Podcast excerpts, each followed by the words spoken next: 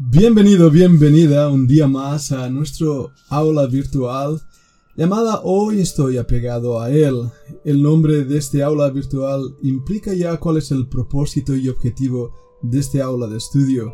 Conocer más al Señor Jesucristo y su palabra, amar, obedecer y servir a este Dios que nos ama y que desea ser glorificado en nuestras vidas. Si quieres formar parte de este aula de estudio, queremos invitarte con todo nuestro corazón a que vengas a disfrutar de cada bendición que Dios ha preparado a través de este grupo.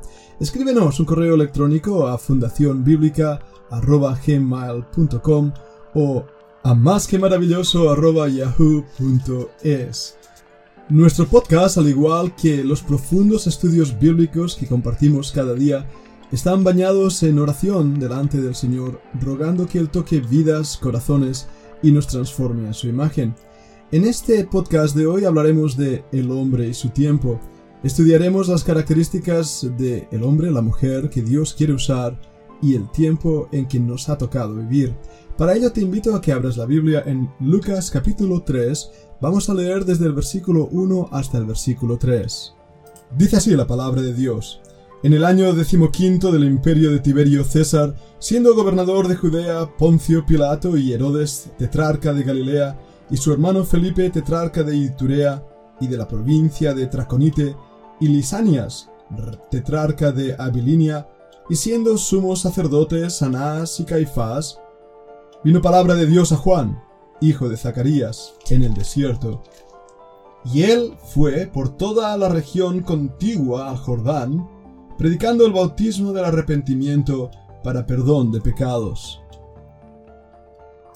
Este pasaje es muy interesante porque nos da una serie de datos históricos apuntando al hombre del mundo, a estos hombres como César y Poncio Pilato, Herodes o Felipe, hombres del momento, hombres de gran influencia política y social, eran los hombres del mundo. También encontramos en este listado los hombres de la casta religiosa, Anás y Caifás, aquellos que gobernaban las ideas religiosas aún de, del Dios del Antiguo Testamento en ese momento. Eran los gurús de la religión judaica. A diferencia de todos ellos encontramos a, un hombre, a un hombre, al hombre de Dios. Un hombre que nos da eh, su registro histórico y nos dice que era hijo de Zacarías. Hemos visto la característica de Zacarías y su esposa, la espiritualidad y el amor de estos hombres hacia el Señor. El resultado de ese hogar que amaba al Señor fue Juan, Juan el Bautista, un hombre aparentemente sin muchísima importancia, vestida de piel de camellos y eh, comiendo langostas en el desierto, siendo una voz que predica en el desierto. Pero este hombre fue y predicó en toda la región contigua al Jordán. ¿Y cuál era el mensaje que predicaba? El bautismo del arrepentimiento para perdón de pecados. No estaba golpeando las espaldas de aquellos que querían sentirse bien con la religión del momento, o aplaudiendo la influencia sociopolítica de esos líderes que querían mover el mundo con sus ideas. Era el hombre de Dios, era el hombre del momento, y sin embargo el mundo tenía puestos los ojos en otras luces cegadoras pero no en la verdadera luz que Dios había enviado al mundo, ese pregonero de justicia. A lo largo de las semanas pasadas en nuestro estudio bíblico, hemos estado echando un vistazo al tiempo en que nos ha tocado vivir. Recuerdo claramente cuando tuve la oportunidad de entrar en la casa aún en ruinas de Caifás, ahí en Israel, y visitar también una de las casas que más me impactó del registro histórico arqueológico de Jerusalén, me refiero a la casa quemada, la casa de un influyente eh, sacerdote judío del segundo templo, en el momento justo en el que Jerusalén fue destruida por la décima legión romana en el año 70 después de Jesucristo, a mando del oficial general Tito. Esa casa perteneció a la familia Cathros, de hecho se encontró una pequeña tablilla con la palabra en hebreo Bar Cathros, era una familia influyente, poderosa, una familia que estaba resuelta también a gobernar ahí en Jerusalén. ¿Qué sabemos de esa familia? Nada. Quedaron ahí las ruinas y tristemente algo macabro. el húmero de una joven muchacha traspasado por una lanza romana. Aún puede verse en el museo. ¿Qué está intentando decir con eso? ¿Dónde estaban las glorias del templo, de la religiosidad, de esos políticos que he mencionado, del mismo Julio César? ¿Dónde están hoy? En ningún lugar. La memoria histórica es lo único que nos queda y es una memoria distorsionada. Sin embargo, ¿quién no ha oído hablar de Juan el Bautista? Hemos oído hablar de este hombre porque sirvió a Dios en su generación. A diferencia de la generación de Juan el Bautista, nuestra generación es una generación desmembrada, desdibujada, una generación líquida, una generación que ha ido descendiendo y descendiendo hasta encontrarse en este pozo profundo de desesperación. Ya lo hablamos hace unas semanas atrás a través de los podcasts y fuimos introducidos a estas grandes verdades del desdibujamiento del hombre y seguiremos hablando de ello en futuros podcasts. Ver en realidad la generación que nos ha tocado vivir y en la cual debemos servir al Señor y entender en qué tiempo estamos viviendo nos ayudará a ser el hombre de Dios, la mujer de Dios, en la generación presente. Hay un patrón bíblico para esta idea. El patrón bíblico se encuentra en la misma vida de David. Abramos la Biblia en el libro de Hechos. En Hechos capítulo 2 y versículo 29 leemos, Varones hermanos se os puede decir libremente del patriarca David, que murió y fue sepultado, y su sepulcro está con nosotros hasta el día de hoy. Pero escucha esto. Versículo 30.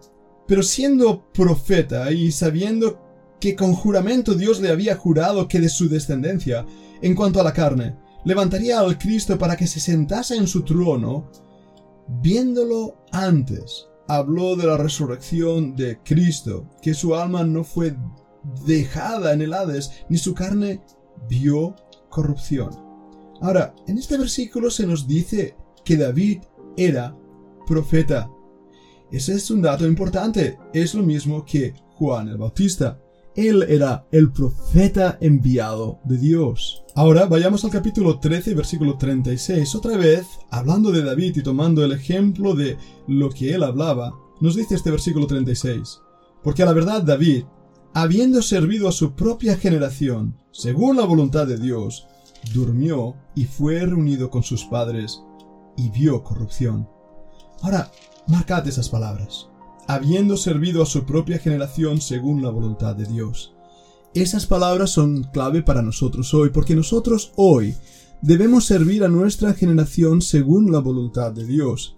Y para eso debemos hacer dos cosas que vamos a estar enfatizando aún más en el siguiente podcast. La primera es ser hombres, mujeres de Dios. La segunda, entender la generación en la cual nos ha tocado vivir. Voy a empezar hablando de esta segunda opción.